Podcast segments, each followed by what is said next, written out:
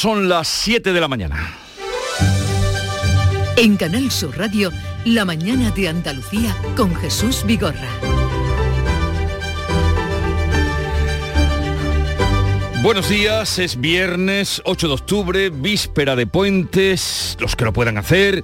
Si tienen previsto viajar en tren, este puente van a estar de suerte porque los maquinistas de Renfe han desconvocado a última hora de ayer la huelga. Comienza así el puente del Pilar con normalidad en los trenes, con nivel bajo de incidencia en toda España y con casi toda la población vacunada. El consejero de salud, Jesús Aguirre, no espera repuntes de contagios. Repuntes no hemos tenido eh, en el día de la Virgen de 7 que también esperábamos. Esperamos también el 15 de agosto, que fue también, y tampoco esperábamos repunte y no lo hemos tenido. No esperamos repunte por el puente, sencillamente porque el índice de vacunación está rondando el 90%.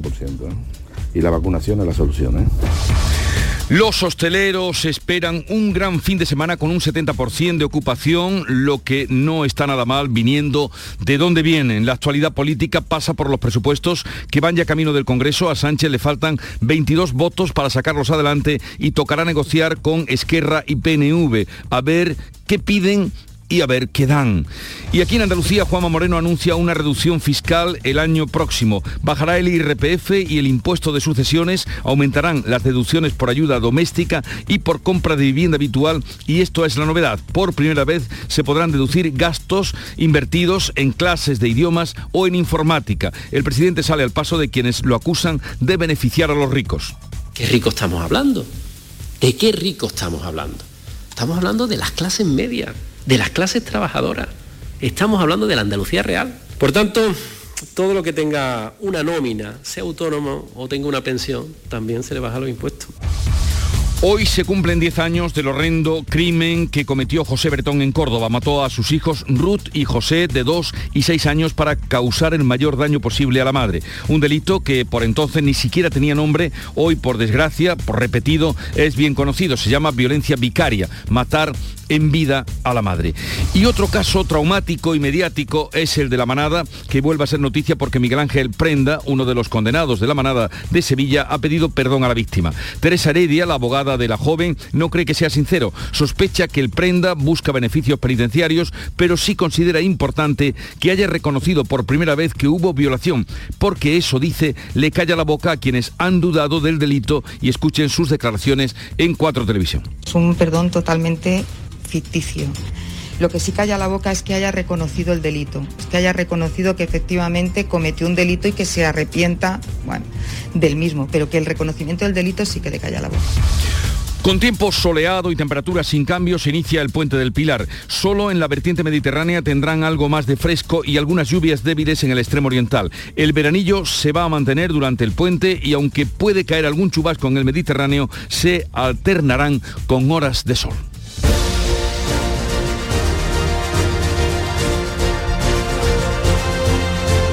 Y vamos a saber precisamente cómo está el tiempo en cada una de las provincias de Andalucía. En Cádiz, Javier Benítez, ¿qué se espera? Hola Jesús, ¿qué tal? Pues tenemos a esta hora 18 grados, el cielo despejado. Así va a continuar durante gran parte de la jornada. Podremos rozar los 30. En el campo de Gibraltar, Ana Torregrosa. Aquí tenemos a esta hora 20 grados, cielos con pocas nubes, esperamos una máxima de 24. ¿Cómo será este día en Jerez, Pablo Cosano? Caluroso, Jesús, 30 grados en Jerez, 32 en Arcos, ahora mismo tenemos 16 grados y el cielo limpio. ¿Cómo amanece en Huelva, María José Marín? Pues amanece con cielos prácticamente despejados, eso sí, algunas brumas matinales en el litoral, vamos a alcanzar los 31, aquí en la provincia a esta hora 16. ¿Y en Córdoba, José Antonio Luque? Pues mira, seguimos disfrutando del veranillo del membrillo, fiesta que celebraron, por cierto, en Carcaboy. Tenemos una temperatura de 17 grados y vamos a alcanzar una máxima de 32. ¿Cómo viene el día por Sevilla, Pilar González? Con el cielo despejado, prevista una máxima de 32 grados, ahora tenemos 18. ¿Cómo amanece en Málaga, María Ibáñez? Pues también tenemos el cielo despejado, 17 grados, máxima de 25. ¿Qué día se espera en Jaén, Beatriz Mateas? Muy agradable, cielos despejados, 18 grados hasta ahora, se espera hasta 30. ¿Y por Granada o en Laura Nieto? Más calor. Tenemos ya 15 grados a esta hora máxima prevista, 31 sin nubes. En Almería, ¿cómo amanece María Jesús Recio? Con algunas nubes bajas en el litoral, tenemos 21 grados de temperatura, llegaremos hasta los 26.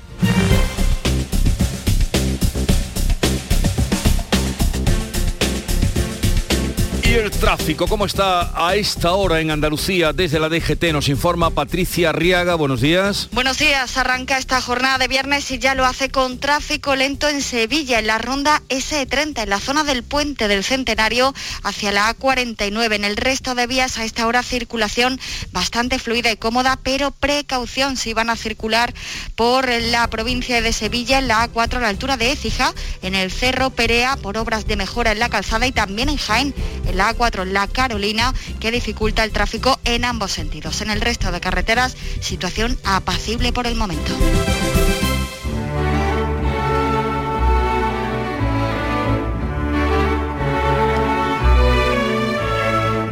El bono cultural de 400 euros a todos los jóvenes españoles cuando lleguen a la edad de 18 años ha generado una controversia, como suele suceder, entre quienes están a favor o en contra, entre taurinos y antitaurinos, y el tempranillo ve otra vez los dos bandos. Tempranillo del bono. Hay jóvenes españoles más valiosos que el oro. Y si es verdad que son muchos, es verdad que no son todos. Pues el gobierno se empeña a partir de 18 en culturizarlos más. 400 euros, mozo. Que compren libros, que vayan al teatro, no a los toros, al cine, que la cultura sea el paraíso del ocio. ¿Y quién va a los botellones? ¿Maduros y viejos chochos? ¿Y quién se pasa ante el móvil las horas muertas, picoco? Hay quien dice que el gobierno busca cultura de votos. Antonio García Barbeito que volverá al filo de las 10 de la mañana con los romances perversos.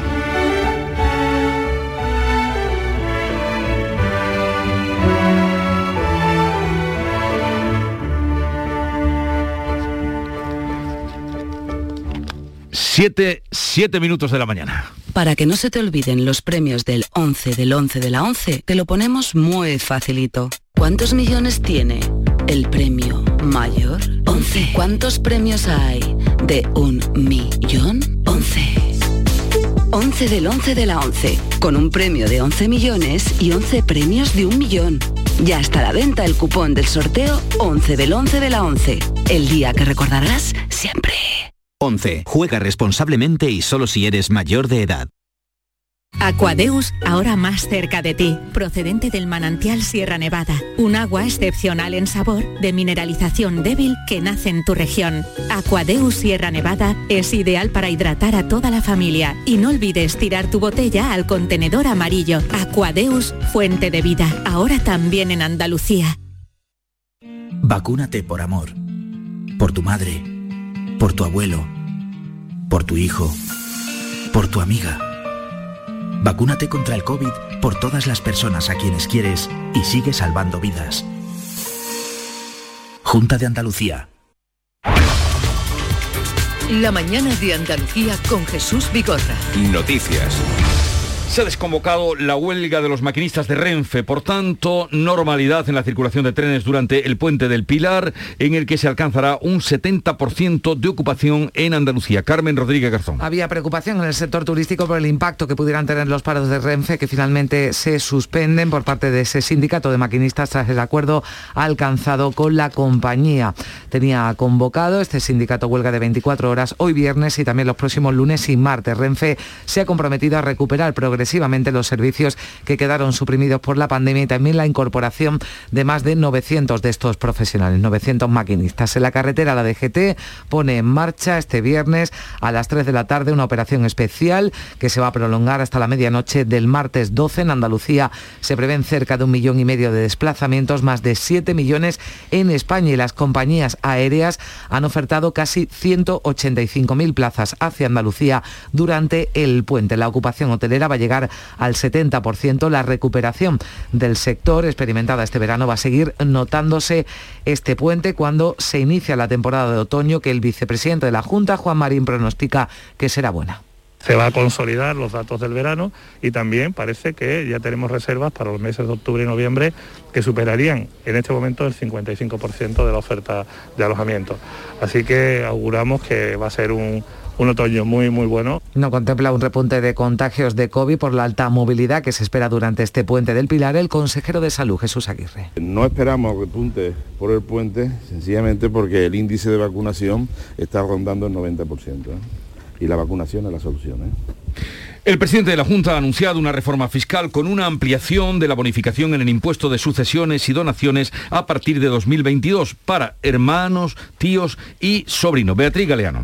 Andalucía será la comunidad donde menos impuestos paguen por una herencia los familiares de segundo grado de parentesco. Los tíos, hermanos y sobrinos tendrán una reducción del 25% en ese impuesto de sucesiones. El gobierno además va a blindar la medida en la nueva ley de tributos cedidos. Esto significa que un gobierno distinto está obligado a cumplirla salvo que derogue la ley o la reforme, algo que necesita un largo trámite parlamentario. Hasta ahora solo se beneficiaban de la bonificación del impuesto de sucesiones los hijos y los cónyuges, que en Andalucía está bonificado al 99%. Los parientes de segundo grado pagan actualmente el 70% del impuesto cuando heredan. Con la nueva reforma solo lo harán a un máximo de 45%, una medida que aseguraba el presidente va a repercutir en las clases medias rico estamos hablando? ¿De qué rico estamos hablando? Estamos hablando de las clases medias, de las clases trabajadoras. Estamos hablando de la Andalucía real. Por tanto, todo lo que tenga una nómina, sea autónomo o tenga una pensión, también se le baja los impuestos. Además, la ley de tributos cedidos que aprobará el próximo miércoles el Parlamento incluye más deducciones a las familias por hijo nacido, adoptado o en régimen de acogimiento familiar, también por ayuda doméstica o por compra de vivienda habitual. Por primera vez se podrán deducir gastos por clases extraescolares de idiomas o informática. El Ejecutivo de Pedro Sánchez ha aprobado el proyecto de presupuestos para 2022, las cuentas con mayor gasto público de la historia y que incorporarán 27.000 millones de los fondos europeos. Olga Moya. Y que echan andar tras el acuerdo de los socios de gobierno sobre la ley de la vivienda y los bonos joven y cultural. La próxima semana llegan al Congreso para su tramitación y necesitan el apoyo de otros grupos para salir adelante. Para el presidente del gobierno, Pedro Sánchez, estos presupuestos tienen que servir para salir de manera más social y sostenible de la crisis sanitaria. Unos presupuestos que tienen una prioridad absoluta y es el consolidar la recuperación económica y el que esa recuperación económica sea lo más justa posible. Es decir, que aprovechemos la oportunidad de los fondos europeos para poder modernizar nuestra economía, también nuestra sociedad, hacerla más competitiva y hacerla también más cohesionada. Se trata, en definitiva, de salir de la pandemia con una España mucho más sostenible. Desde el Gobierno andaluz, el consejero de Presidencia ha propuesto que el dinero que destina el Gobierno central a los bonos culturales se use para ayudas para pagar el recibo de la luz. Elías Bendodo considera que ese bono cultural es una medida para obtener votos. Habéis visto, ¿no? 400 euros solo para los que cumplen 18 años.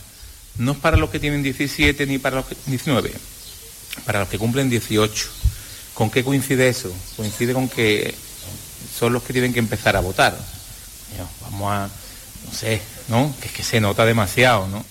Por cierto, que una vez que se confirma que los toros quedan fuera de las actividades en las que los jóvenes de 18 años podrán gastar los 400 euros que les da el Gobierno, la Fundación para el Toro de Lidia anuncia que recurrirá en los tribunales lo que considera una clara discriminación. España entra por primera vez tras más de un año, desde julio de 2020, en riesgo mm, de COVID bajo y así estamos a las puertas del puente. Sí, la tasa de incidencia se sitúa ahora por debajo de 50. Hablamos en todo el país, 48,9 es el dato que se ofrecía este jueves, 48,9 casos por 100.000 habitantes. En Andalucía esa tasa es de 36,8 a 14 días y de 14 en 7 días, en una semana. La provincia con menor incidencia de COVID es Jaén, tiene un 21,7, la que más Almería, con 77 casos por 100.000 habitantes.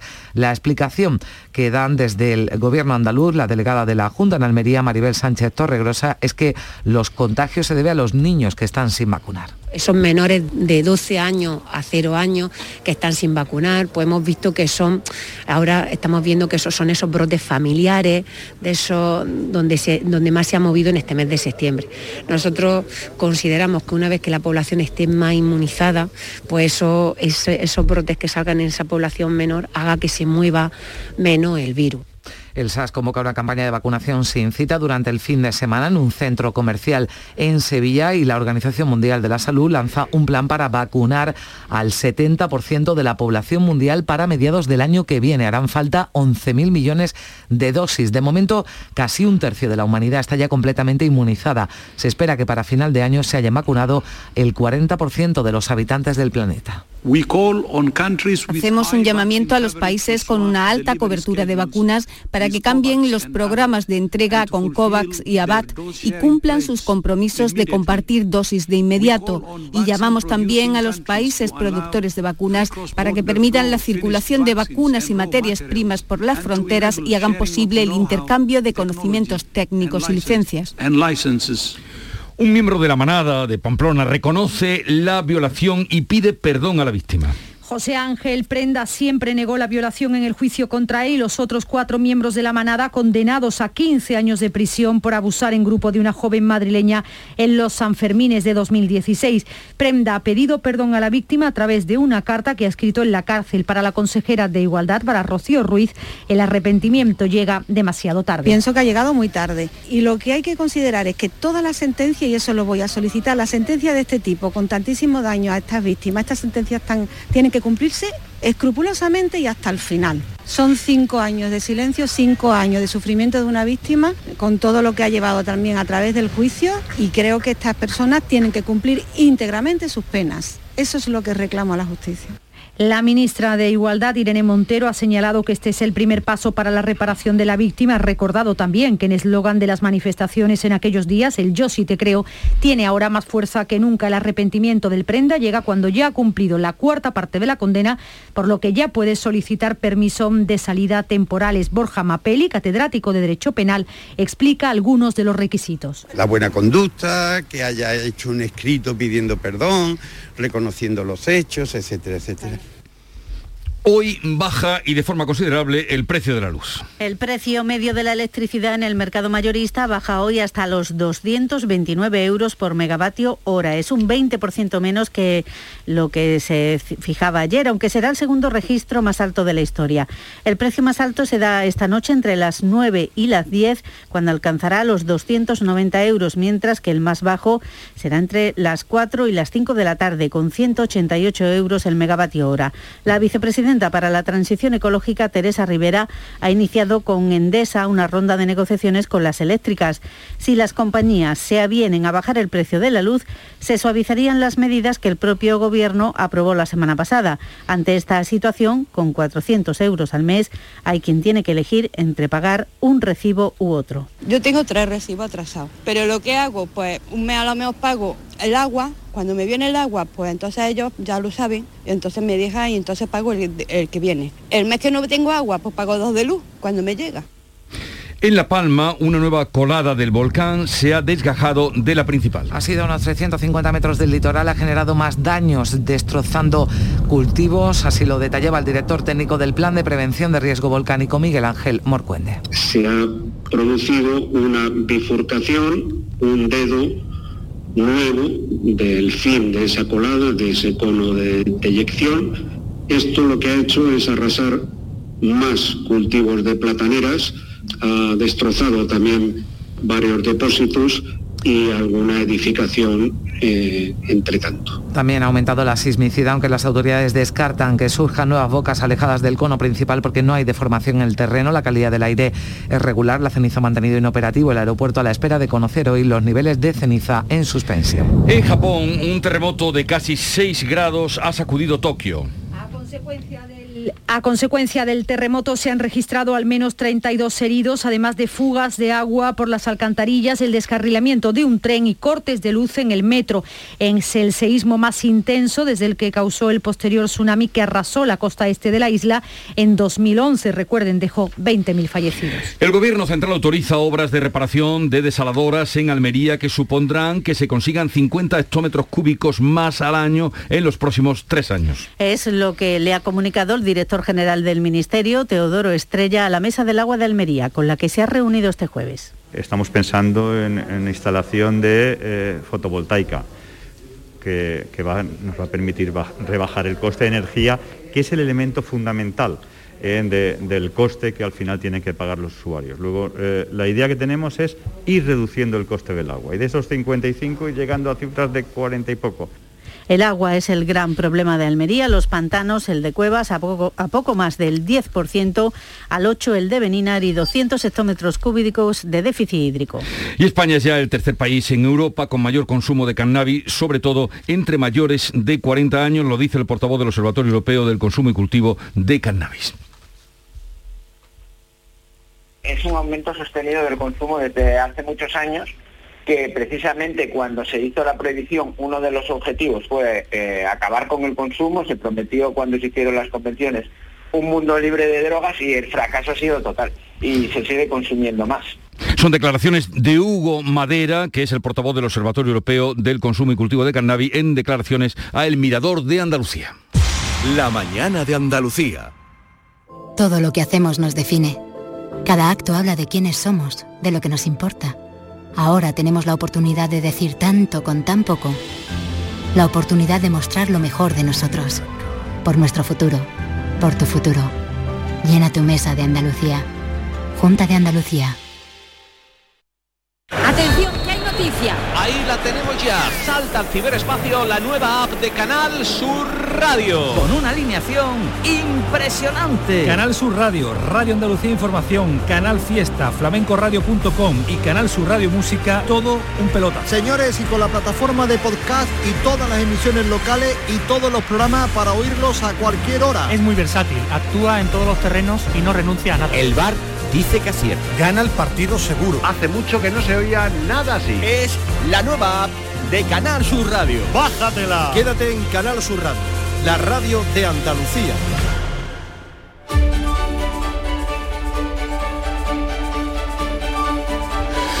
Vamos a la revista de prensa con Paco Reyero. Buenos días, Paco. Buenos días Jesús 721, hay mucho de cuentas, eh, mucho de presupuestos. El país, por ejemplo, hace una lectura positiva del nuevo proyecto de presupuestos generales diseñado por PSOE y UP, considerando que Sánchez lanza las últimas cuentas expansivas antes del ajuste post-COVID, es decir, lo que vendrá después. En un destacado del país leemos que la inversión alcanza niveles récord gracias a los fondos europeos, aunque la Unión Europea exigirá esfuerzos en 2023, mientras que el Gobierno se encomienda al crecimiento para reducir el déficit. A veces lleva portada ese bucólico paseo del presidente y la vicepresidenta Díaz por los jardines de la Moncloa, el Mundo titula ese paseo Luna de miel tras los presupuestos. El diario de Vocento considera que Sánchez y Díaz se agarran al salvavidas de Europa para multiplicar el gasto. Presupuestan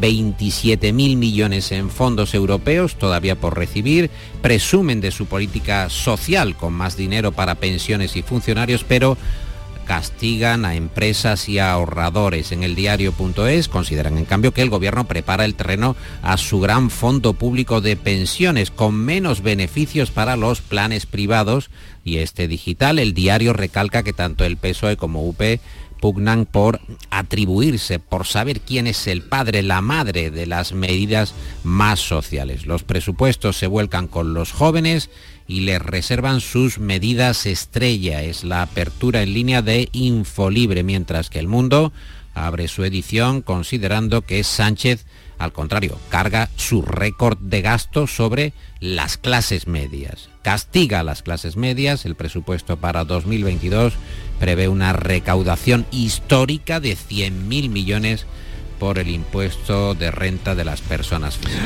Ya vemos que mucho de presupuestos hoy en las páginas de los periódicos, pero ¿qué dicen los analistas?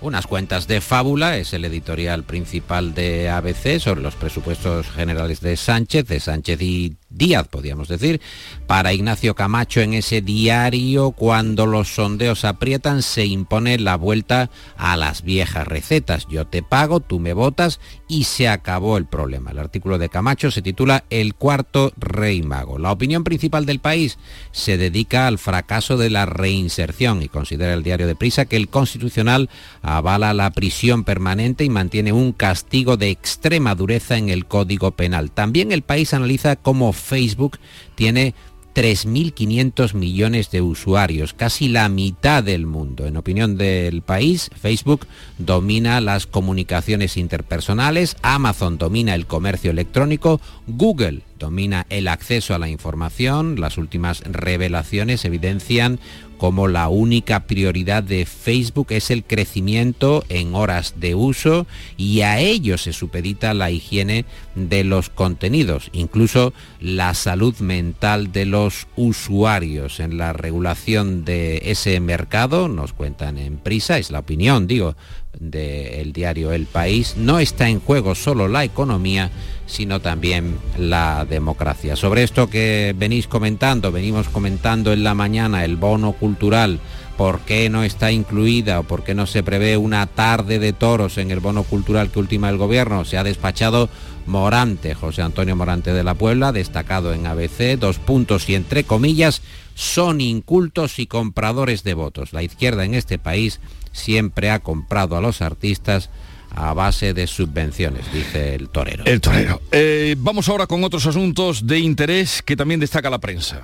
En el país, por ejemplo, España entra en riesgo bajo de COVID por primera vez en más de un año. Está en distintos puntos, distintas esquinas de las portadas de la prensa. La incidencia que cae a 50 casos por 100.000 gracias a la vacunación. Sin embargo, la pandemia fíjate, lo compartimos con los oyentes, ha elevado a 53 millones más los casos de depresión en el mundo. Es una información que desvela el digital el español. En ABC encontramos que el PP ficha al líder de Ciudadanos en el País Vasco y avanza hacia la absorción total del partido de Arrimadas. En la razón, su apertura en la web es que diputados y, y ya senadores de Ciudadanos preparan su fuga a los populares. En algunos de los pactos de coalición el PP ha empezado a abrir consideran en el diario de Planeta una relación individual, personalizada con cada representante de Ciudadanos, dicen que por la debilidad del mando único. En el mundo hay una entrevista en portada, destacada en portada, en la primera del mundo, a Iván Espinosa de los Monteros, el portavoz en el Congreso de Vox, formación que prepara también su convención, Viva, Viva 21, es la convención que tiene nombre de aquellos especiales de, fin de año de los 80. Eh, Viva 21, en, las declaraciones de eh, Iván Espinosa de los Monteros, que recoge el mundo, dice, el PP insiste en que va a gobernar en solitario, no deben de saber de matemáticas, porque es verdad que las encuestas ahora dan una suma, si hay cambio de gobierno, entre PP y Vox. Y el español, por último, Jesús, incluye un reportaje sobre cómo trafican los turistas con la lava de la palma para venderla por internet. A lo mejor no estaba tan equivocada la ministra la ministra Reyes Maroto, cuando dijo aquí lo que dijo y se armó la que se armó. Nuria Gaciño, buenos días. Hola, ¿qué tal? Muy buenos días. Hola, ¿qué tal, Nuria? Francia será el rival de España en la final de la Liga de las Naciones. Después de ganar a Bélgica por 2 a 3 en un partido épico, Francia logra meterse en la final de la Liga de las Naciones que va a disputar el domingo en Milán ante España. La selección gala, la actual campeona del mundo, parte como favorita, pero tras la exhibición de la selección española ante Italia en las semifinales, al menos hay motivos para la esperanza. Pero antes de la final del domingo, esta misma noche la sub-21 juega en Andalucía, en el Estadio de la Cartuja de Sevilla. Recibe a Eslovaquia a las 9 menos cuarto en partido clasificatorio para el europeo de la categoría. El martes 12 de octubre repetirá en la Cartuja donde se va a medir a Irlanda del Norte también en partido clasificatorio. De momento, la sub-21 lidera su grupo con dos victorias de dos posibles, así que Luis de, los de Luis de la Fuente confían en mantener la racha positiva. Y el que espera conseguir hoy su primera victoria fuera de casa es el Málaga. El equipo malagueño ha disputado cuatro partidos como visitante y solamente ha podido obtener un empate, que fue ante el Ibiza. Todos los demás han sido derrotas, así que esta noche confían en poder sumar los tres puntos, aunque será difícil teniendo en cuenta el rival que tienen, el Valladolid, un recién descendido a la categoría de plata. Aparte de la baja de larga duración de Luis Muñoz, que esta semana ha tenido que pasar por el quirófano, también son bajas el defensa Víctor Gómez, concentrado con la sub-21, y el delantero Secuo, eh, debido a que está cedido por el Valladolid y no puede jugar contra su actual equipo. La buena noticia, la vuelta de Scassi tras cumplir sanción y la recuperación del delantero Chavarría que vuelve a una convocatoria siete meses después de su grave lesión en la rodilla. Tanto el partido de la sub-21 como el del Málaga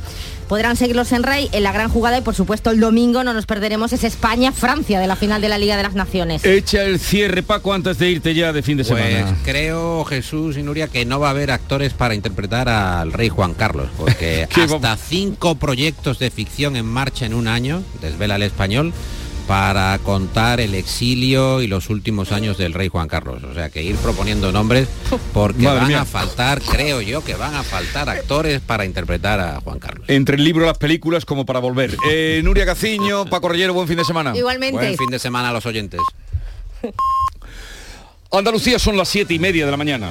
En Canal Sur Radio, La mañana de Andalucía con Jesús Vigorra.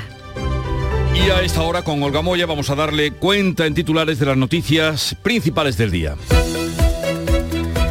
Los maquinistas de Renfe desconvocan la huelga a las puertas del puente y vuelven a la normalidad los trenes. El sindicato SEMAF y Renfe pactan recuperar los servicios y el empleo anteriores a la pandemia y mantener la integridad de la empresa pública frente a posibles privatizaciones. Comienza el puente del Pilar sin apenas restricciones, con nivel bajo de incidencia y con casi toda la población vacunada. En Andalucía, Salud no- espera repuntes de contagios y los hosteleros confían en alcanzar un 70% de ocupación. Tráfico prevé millón y medio de desplazamientos de largo recorrido en la comunidad desde hoy hasta el martes 12. Los impuestos bajarán en Andalucía en 2022. La ley de tributos cedidos que se votará la próxima semana bajará el IRPF y el impuesto de sucesiones, aumentará las deducciones por ayuda doméstica y por compra de vivienda habitual. Por primera vez se podrán deducir gastos por clases de idiomas e informática. Protestas sindicales en Sevilla en defensa de los servicios públicos. Comisiones Obreras y UGT han exigido a la Junta que la recuperación económica llegue a los trabajadores y transparencia en la gestión de los fondos que están por llegar de Europa. Los segundos presupuestos del gobierno de coalición llegarán la semana próxima al Congreso. Toca negociar los 22 votos que faltan para obtener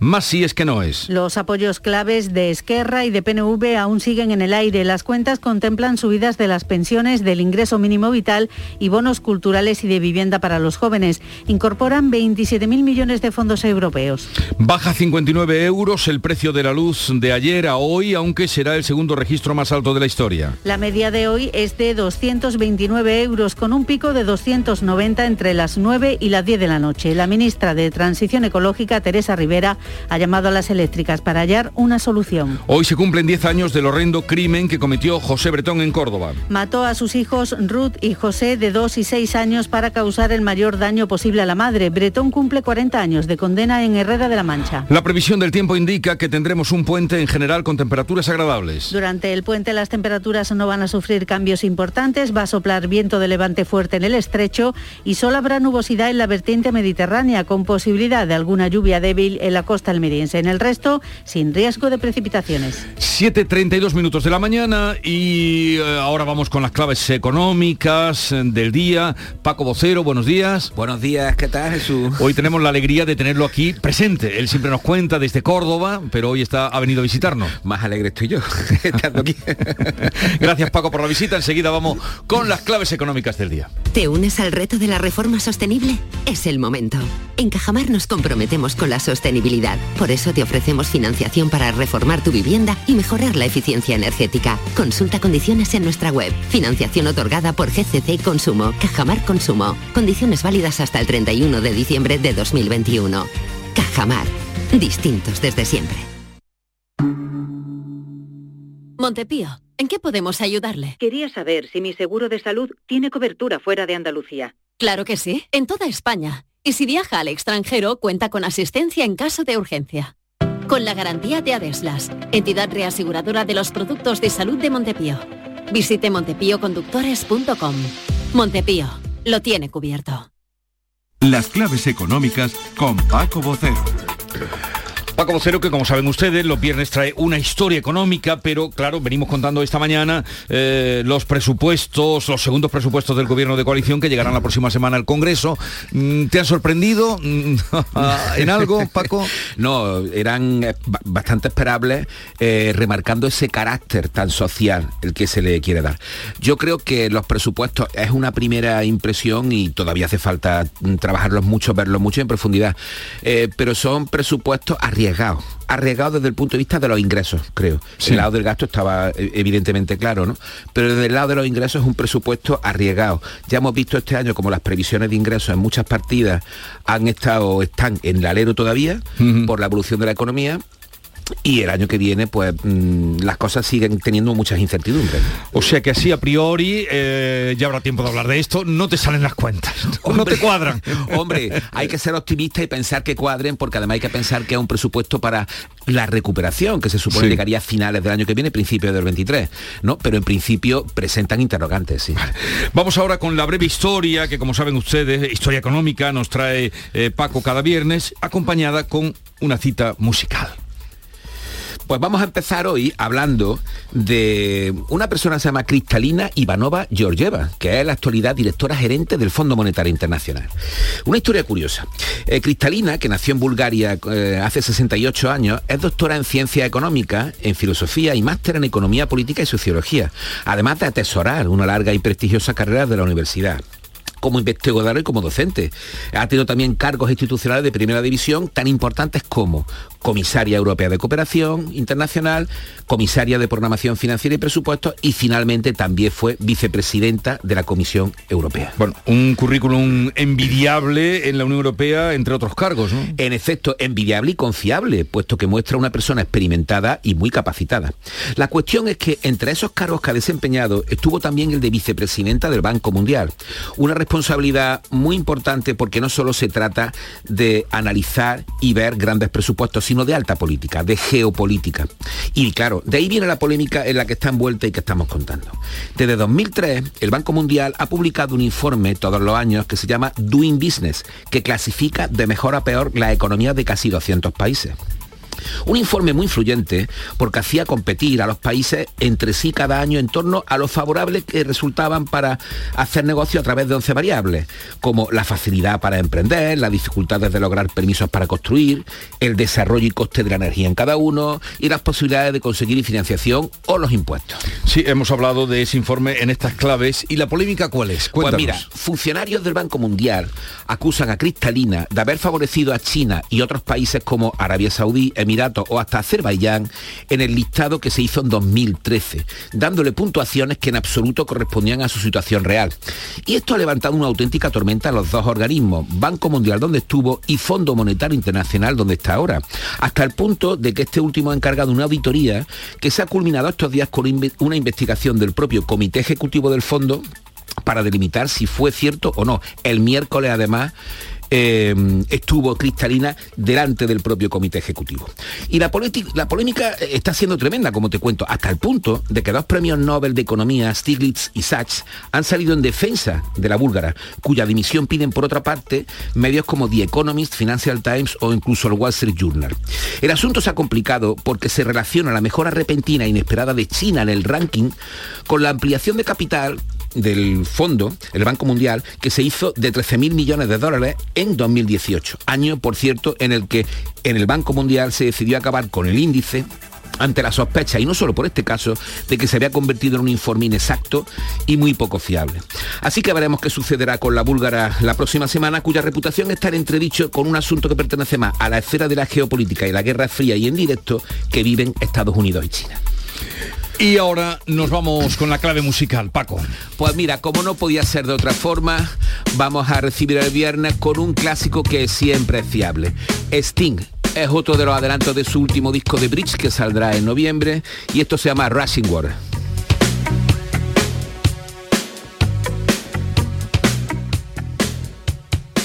How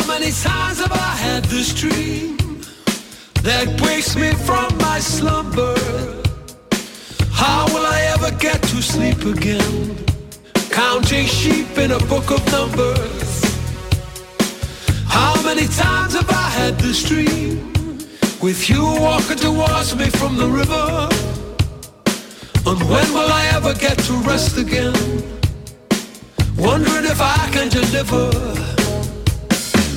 This is the sound of rushing water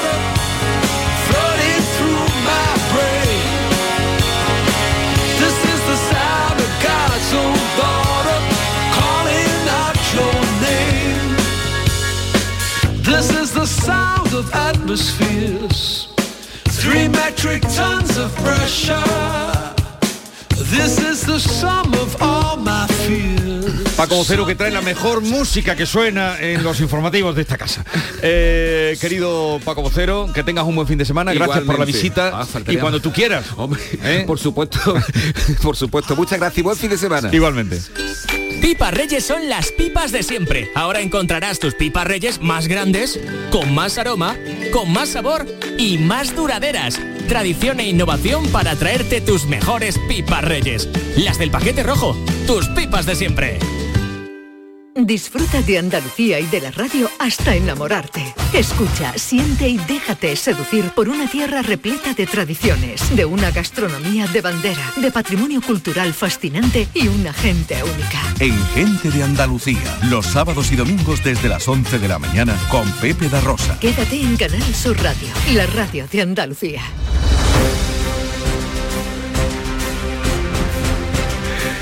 Y vamos ahora con otras noticias. En Cádiz, incendio anoche en el Juan Sebastián Elcano, que está en varada técnica en la Carraca. El fuego generó una columna de humo visible desde distintos puntos de la bahía. Cuéntanos qué ha pasado, Javier Benítez. Así es, Jesús. Las llamas aparecieron pasadas las 9 de la noche y provocaron una densa, esa densa columna de humo de la que hablabas, visible desde varios puntos, de varios kilómetros alrededor. Sin embargo, el fuego, que podría haberse declarado en el pañol de velas del barco, fue sofocado rápidamente por los trabajadores de Navantia y parece que los daños son leves. Cuando los bomberos de la Carraca llegaron al lugar, de hecho, ya ni siquiera tuvieron que intervenir. Hoy, con la luz del día, se podrán apreciar mejor esos daños, pero en cualquier caso, todo apunta que fue un susto muy gordo, eso sí, pero solo un susto. Bien, Nos alegramos de que haya sido solo un susto. Un agente de aduanas ha salvado de morir ahogado a un contrabandista que cayó al mar en el campo de Gibraltar. Ana Torregrosa. Ha sido durante una persecución a una lancha con tabaco de contrabando en aguas de la línea. La lancha realizó una maniobra peligrosa que provocó la caída al agua, quedando inconsciente de uno de los dos tripulantes, dos ocupantes de esta lancha. Entonces fue cuando uno de los eh, funcionarios del Servicio de Vigilancia Aduanera se lanzó rápidamente al mar y salvó a esta persona, la llevó hasta la orilla, esta persona que posteriormente quedaba detenida junto al otro ocupante de la lancha, donde se interceptó tabaco por valor de más de 15.000 euros. En Jaén se investiga la filtración de preguntas en los exámenes de la Guardia Civil de Baeza. ¿Qué ha pasado, Beatriz Mateas? Bueno, pues ha pasado que la Asociación Unificada de Guardias Civiles ha denunciado la filtración de 98 de las 120 preguntas de estos exámenes. Son exámenes que realizan los cabos una vez que aprueban la oposición y durante el curso de siete semanas. Realizan un examen por módulo y podrían haberse filtrado las preguntas de cuatro de los seis módulos. Se ha iniciado una investigación y de momento se van a repetir los exámenes. En la prisión de Córdoba ya hay 53 contagios, por lo que la dirección ha interrumpido los contactos con el exterior. Se cumplen 10 años también del caso Bretón. Y este viernes, este viernes, José Antonio Luque arranca la feria del jamón ibérico de Villanueva de Córdoba. Hombre, arranca una feria exquisita, lo hace con un formato diferente, sin grandes aglomeraciones, en las tradicionales carpas, pero con degustaciones y cortadores en 17 establecimientos del municipio. Igualmente vuelven los concursos de cortadores o el que elegirá el mejor ibérico de bellota 100%. Entre las novedades, fíjate, el llamado túnel del jamón que permitirá fuera de concurso saborear en un mismo plato eh, lonchas de ocho marcas de jamón diferentes. Seguro que tú nos la recomiendas, ¿verdad? Por supuesto, no dejen de ir, no dejen de ir, que hay muchas ganas después de que el año pasado quedara suspendida. A punto de comenzar el Puente del Pilar, las comunidades vecinales de Ganibé, Calle Sol o Pedro Antonio en Granada han comenzado a movilizarse para pedir al ayuntamiento que tome medidas contra el ruido, volvemos a las andadas y las aglomeraciones en zonas de bares y copas. Laura Nieto. Han empezado colgando las sábanas de sus balcones y durante el fin de semana tienen previstos caceroladas, concentraciones y protestas. Juan Luis Aguilera es abogado de las comunidades de vecinos de las zonas afectadas y Pedro Osácar, un vecino de Ganivet. La zona de Granada en la que nos encontramos debe ser saturada, perdón, debe ser declarada zona saturada acústicamente.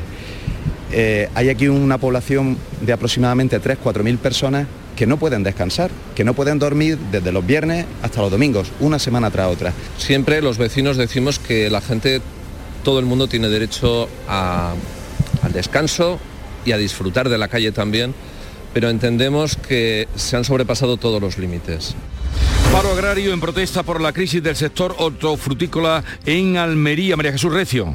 El Parque de las Almadrabillas se convierte a partir de las diez y media en el centro de las protestas. COA, Gasaja, UPA y las cooperativas reivindican la supervivencia del sector. Esperan que la movilización ponga freno a la masiva importación de productos de terceros países. Sus problemas han aumentado, dicen, durante la pandemia al subir los costes de producción y piden cambios significativos en la legislación para aplicar sanciones a los que incumplan los acuerdos de retirada ante los bajos precios. Recorrerán el barrio de la Chanca Pescadería y provocarán un corte de tráfico del carril sentido centro-ciudad. En Málaga se abre al público hoy el primer autocine permanente en Andalucía con capacidad para 250 vehículos y la proyección de la película Gris. ¿Dónde está María Ibáñez? Bueno, pues está en el polígono del Guadalhorce. Va a funcionar durante todo año durante todo el año en este lugar, además como gran centro de ocio. Combinará las películas de otros tiempos, especialmente clásicos de Hollywood, como Gris, con los estrenos más recientes. Y ojo, una pantalla gigante, 200 metros cuadrados. Llegamos así a las 7.45 minutos de la mañana, 8 menos cuarto, tiempo para la información local.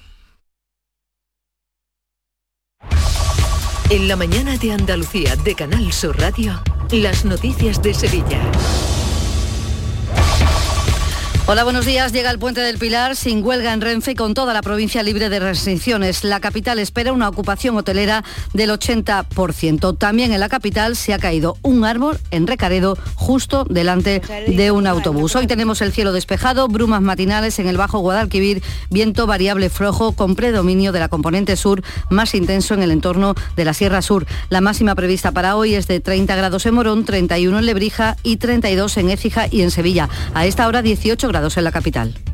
Ignacio Automoción, tu centro multimarcas en Utrera te ofrece la información del tráfico. En la entrada a Sevilla hay retenciones de 5 kilómetros por la A49 y 2 en su continuidad por el puente del patrocinio, 3 en la autovía de Coria, también 3 en la de Utrera y 1 en la de Mairena. Hay 2 kilómetros en el nudo de la Gota de Leche, sentido Ronda Urbana Norte, y 2 en el Alamillo, sentido también Ronda Urbana Norte. También 2 kilómetros de retenciones en Bellavista, en el Centenario 4 en sentido Huelva. En Carmona hay un camión que se ha salido de la vía, está en el arcén de la A92 en el kilómetro 31 y de momento no provoca retenciones.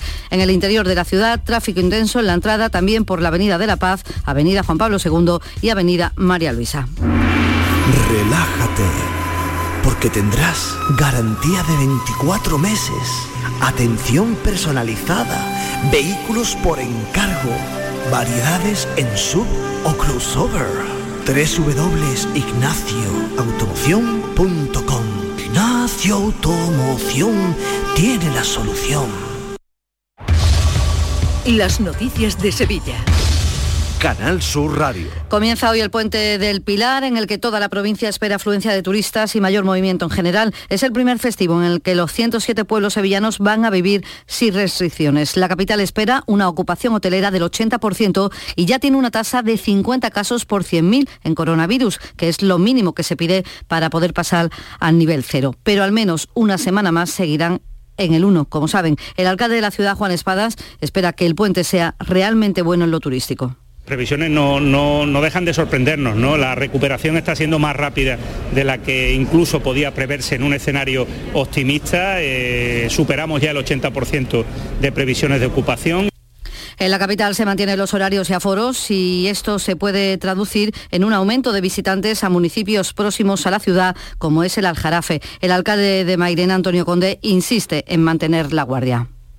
Esto está controlado ahora porque baja de un índice esperemos que ese índice no vuelva a subir, ¿no? Que estas circunstancias nos lleven a ser, si cabe, incluso más responsables en el marco de nuestra vida cotidiana. Precisamente la Consejería de Salud ha organizado hoy y mañana dos jornadas de vacunación sin cita en Airesur, en Castilleja. Es la primera vez que la Junta vacuna en un centro comercial. En esta pandemia han fallecido en toda nuestra provincia 2.300 personas. En las últimas horas Salud suma 40 contagios y un fallecido. Son las 7 de la mañana y 48 minutos. El Mediterráneo y el Atlántico son testigos de una encrucijada de culturas, costumbres y gentes. Gastronomía, naturaleza y patrimonio emocionan en Ceuta, una ciudad con personalidad única. Descúbrelo desde 69 euros en tu agencia de viajes de confianza. Servicios turísticos de Ceuta. Ceuta, donde se unen las emociones. Los lunes, a las 10, El Llamador en Canal Sur Radio. Las noticias de Sevilla. Canal Sur Radio. Tenemos una última hora porque el sindicato de maquinistas de Renfe, que mantenía una huelga hasta esta medianoche, que había llegado a un acuerdo, ha desconvocado esa huelga. Sin embargo, esta mañana se están produciendo ya cancelaciones. Ana Giralde, buenos días. Buenos días, sí, porque el sindicato ferroviario sí mantiene los paros, va a mantener la huelga de hoy y también durante los días del puente. Y de momento ya sabemos que acaba de ser cancelado el primer AVE, el de las 7.45 con destino a Madrid, y también está previsto que no salga el AVAN de las 8 de la mañana. Gracias, Ana. Les contamos además que un joven de 19 años ha resultado herido tras caer la rama de un árbol justo cuando pasaba un autobús de Tusán. Ocurría a las seis y media de la pasada tarde en la avenida Recaredo. El tráfico de toda la ronda se vio afectado por ese aparatoso accidente en el que tan solo hay que destacar que un resultó herido este conductor que se lesionó por el frenazo que tuvo que dar. Y también la pasada tarde un camión cargado de aceituna volcó en la A92 a la altura de la Roda de Andalucía. El tráfico estuvo cortado en un carril durante tres horas. Y les contamos ya que la consejera de Igualdad, Rocío Ruiz, espera que no suponga ningún tipo de beneficio penitenciario el perdón que ha pedido por carta uno de los cinco miembros de la manada que cumple condena por abusar de una joven en los Sanfermines de 2016. José Ángel Prenda ha reconocido por primera vez la violación que siempre negó en el juicio. El arrepentimiento llega ahora, cuando ha cumplido la cuarta parte de los 15 años de condena, se le han negado dos permisos de salida. Pienso que ha llegado muy tarde. Y lo que hay que considerar es que toda la sentencia, y eso lo voy a solicitar, la sentencia de este tipo, con tantísimo daño a estas víctimas, estas sentencias tan, tienen que cumplirse escrupulosamente y hasta el final. Eso es lo más importante, que no piensen que por este tipo de hechos puedan tener algún tipo también de beneficio. El reconocimiento del delito y la petición de perdón no son requisitos para obtener beneficios penitenciarios, pero se tiene en cuenta. También en tribunales, la audiencia de Sevilla juzga hoy a un hombre acusado de intentar asesinar a su esposa apuñalándola con un cuchillo y estrangulándola en la cocina de la vivienda en el casco histórico de Sevilla Capital. Se le pide nueve años de cárcel porque se tiene en cuenta como eximente el consumo de sustancias tóxicas. Y el tribunal, el presidente del Tribunal Superior de Justicia de Andalucía, Lorenzo del Río, espera que en breve la Junta pueda cerrar el contrato con Abengoa sobre el campus de Palmas Altas, donde se ubicará la ciudad de la justicia. Y entiende, lo ha dicho aquí en Canal Sur Radio, que Sevilla necesita ya una infraestructura moderna que aglutine todos los servicios judiciales que están dispersos. Yo creo que es una buena noticia para Sevilla. No solo estamos refiriendo a lo que es la audiencia, los juzgados de lo social, los juzgados de lo penal, esos edificios que están ubicados en otros sitios, la verdad es que las condiciones de público, de celebración de salas de vista son muy complicadas. Las obras de reparación del Arco de la Macarena van a terminar antes de la Semana Santa, lo ha asegurado en Andalucía Escultura el delegado de Urbanismo, Antonio Muñoz, que ha dicho que lo último que se ha hallado es una habitación en la parte baja donde debía vivir la persona que se encargaba de cobrar los impuestos a quienes cruzaban la muralla. Ahora se busca una escalera interior y se sigue investigando al mismo tiempo que se lleva a cabo la reparación de la muralla, que obras que estarán, lo dicho, terminadas para Semana Santa. Indudablemente antes de que, empiece la, Semana Santa, pero eh, yo creo que las cuatro fases eh, en un año estaremos, estaremos concluidas aproximadamente. O sea que la Esperanza Macarena pasará por aquí, ¿no? Indudablemente. La plataforma Provincia 51 contra la despoblación se reúne hoy con el director general de Reto Demográfico. Son 80 municipios, entre los que están 10 de la Sierra Norte de Sevilla. El presidente de esta mancomunidad, Sotero Martín, también alcalde de Cazalla, denuncia que los municipios de los pueblos tienen carencias básicas en los servicios públicos sin Internet no se pueden dispensar medicamentos en la farmacia. La infraestructura digital ya es necesaria en todos los elementos de la vida y no podemos estar corriendo riesgos de vida por déficit de infraestructura. Que no exista desigualdad eh, en el acceso a servicios públicos esenciales. Y ya está abierta al público en el Museo de Bellas Artes de Sevilla la exposición Cara a Cara Picasso y los maestros antiguos, que plantea un diálogo entre nueve cuadros del pintor malagueño y siete obras de maestros clásicos de la pinacoteca sevillana como el Greco, Pacheco o Zurbarán, una forma de ver de cerca las influencias y los elementos comunes, como señala el conservador del Museo Ignacio Cano. Eh, por ejemplo, eh, un retrato de Picasso con un cuadro del Greco inspirado en, el otro cuadro, eh, o la comparación entre bodegones del siglo XVII con bodegones de Picasso o personajes vestidos un poco de manera teatral del siglo XVIII con un personaje de Picasso. En la inauguración de esta exposición, el presidente de la Junta, Juanma Moreno, ha ofrecido detalles sobre la exposición que albergará el Bellas Artes de noviembre a marzo para celebrar el 400 aniversario del nacimiento del pintor sevillano Valdés Leal. Será la primera exposición antológica sobre Valdés en los últimos 30 años, porque no recordamos en tres décadas nada parecido, y lo mostrará como un artista total más allá de la, de la propia pintura. ¿no? Les adelanto ya que la muestra incluirá 87 obras también con préstamos nacionales e internacionales y que va a ser auténticamente espectacular. Y Rosario Froles actúa esta noche en la Plaza de España, empieza también el Festival de la Guitarra. ¿Y esto que oyen?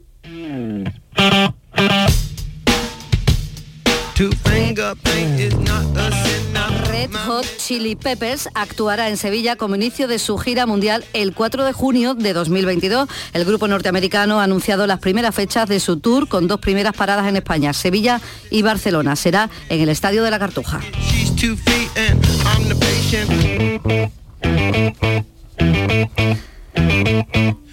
A esta hora tenemos 15 grados en Los Corrales, 14 en Marinaleda, 16 en Pruna, 18 grados en Sevilla.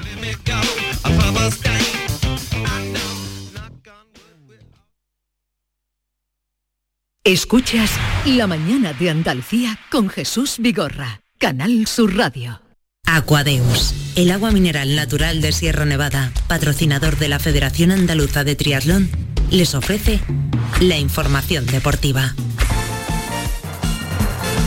8 menos 5 minutos, tiempo ya para el deporte con Nuria Gaciño. La Nuria, ¿qué tal? Buenos días. Muy buenos días. Bueno, ya tenemos rival para esa final de la Liga de Naciones, Francia, la campeona del mundo. Se va a medir a España el domingo, a ver qué hacemos. Primero la campeona de Europa, ahora la campeona del mundo. Bueno, si disfrutamos el miércoles con ese partidazo de España ante Italia, la segunda semifinal de la Liga de las Naciones disputada anoche en Turín entre Francia y Bélgica tampoco se quedó corta. Espectacular primera parte de los belgas que se adelantaron por 2 a 0.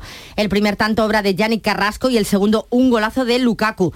Todo parecía indicar que Bélgica se iba a llevar el partido de calle, pero en la segunda mitad el equipo belga empezó a fallar y Francia le encerró en su mitad de campo. Y apareció un tal Benzema que suele resolver en situaciones críticas y lo hizo marcando en el 61. En el 70, penalti a favor de Francia, penalti para el que hubo que consultar el VAR y que transformó Mbappé. Y cuando ya estábamos en lo mejor del encuentro en el que cualquiera, se, cualquiera de los dos se podría haber llevado la victoria, llegó Teo Hernández y de un potente, de un potente zurdazo superó a Courtois en el minuto 90, dándole a Francia el pase a la final. Una victoria que la ha sabido especialmente bien al jugador del Sevilla, a Koundé, que estuvo francamente bien ayer. Y aunque ve la final del domingo muy complicada ante España, confía en el triunfo.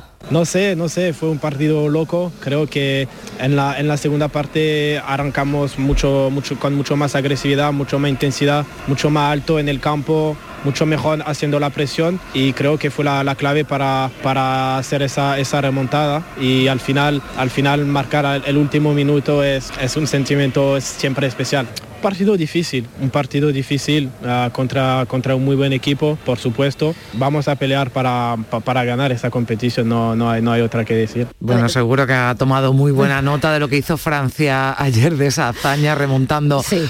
Un 0-2. Eh, bueno, mm, Luis Enrique, para sí, ver qué hace el domingo, habrá tomado muy buena nota de, de, cómo Francia, bueno, pues se viene arriba, ¿no? En situaciones complicadas. No se espera que Luis Enrique introduzca muchos cambios, mm. así que no sería de extrañar volver a ver en el 11 titular al chico de moda, mm. a Gaby, al andaluz, el más joven en debutar con la selección, que nos ha sorprendido a todos, no solo por su buen fútbol, sino también por la madurez en el terreno de juego.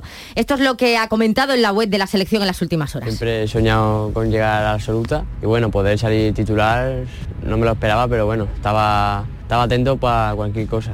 Encontraba bien, he intentado siempre ser yo mismo y darlo todo por este, por este país. Bueno, pues habrá que fijarse porque vienen apretando los jóvenes, así que vamos a estar muy atentos a ese partido ya hoy de la sub-21 en el estadio de la Cartuja de Sevilla, Nuria. A las 9 menos cuarto es el partido, se enfrenta la sub-21 a Eslovaquia en partido clasificatorio para el europeo de la categoría. De momento no le pueden ir mejor las cosas a esta selección, que lidera su grupo con dos victorias de dos posibles. En el 11 titular lo más seguro es que veamos al sevillano de Olivares, a Juan Miranda, el jugador del Betis, junto con su compañero de equipo Rodri han animado a los paisanos para que asistan esta noche al Estadio de la Cartuja. Contra Eslovaquia e Irlanda del Norte necesitamos vuestro apoyo en el Estadio de la Cartuja. Os esperamos sevillanos y olivareños. Tenemos la oportunidad de reencontrarnos con vosotros en Sevilla, en la Cartuja. Vamos. Bueno, pues eh, juega la selección, juega la sub-21 y en Sevilla y para Oliguero recordamos, pero mm. sí, pero en primera, no en segunda y juega el Málaga, Nuria. Que abre la novena jornada en segunda, lo hace a las 9 en Pucel ante el Valladolid. Difícil rival para intentar conseguir la primera victoria a domicilio de la temporada, pero ya toca. El técnico José Alberto pide jugar como lo hacen en la Rosaleda. Con, la vuelta del, público a los estadios, parece que las tendencias como, locales eh, en cuanto a puntos, a número de puntos, ha aumentado mucho con respecto a la temporada eh, anterior y a los partidos sin, público en los estadios. Pero está claro que fuera de casa tenemos que mejorar. Eh, tenemos que mejorar, tenemos que ganar en contundencia, en solidez, en en equilibrio y, ser un equipo como el que vemos eh, cada 15 días en la Rosaleda. Pues ojalá, el Almería eh, juega mañana a las seis y media, defiende el liderato, empieza a defender el liderato ante Las Palmas en el Estadio de los Juegos del Mediterráneo. Bueno, pues eh, muy atentos vamos a estar a todo lo que ocurre en la segunda división y también con la selección española. Hasta aquí el deporte, gracias Nuria. Aquadeus, ahora más cerca de ti, procedente del manantial Sierra Nevada, un agua excepcional en sabor, de mineralización débil que nace en tu región. Aquadeus Sierra Nevada es ideal para hidratar a toda la familia y no olvides tirar tu botella al contenedor amarillo. Aquadeus, fuente de vida, ahora también en Andalucía.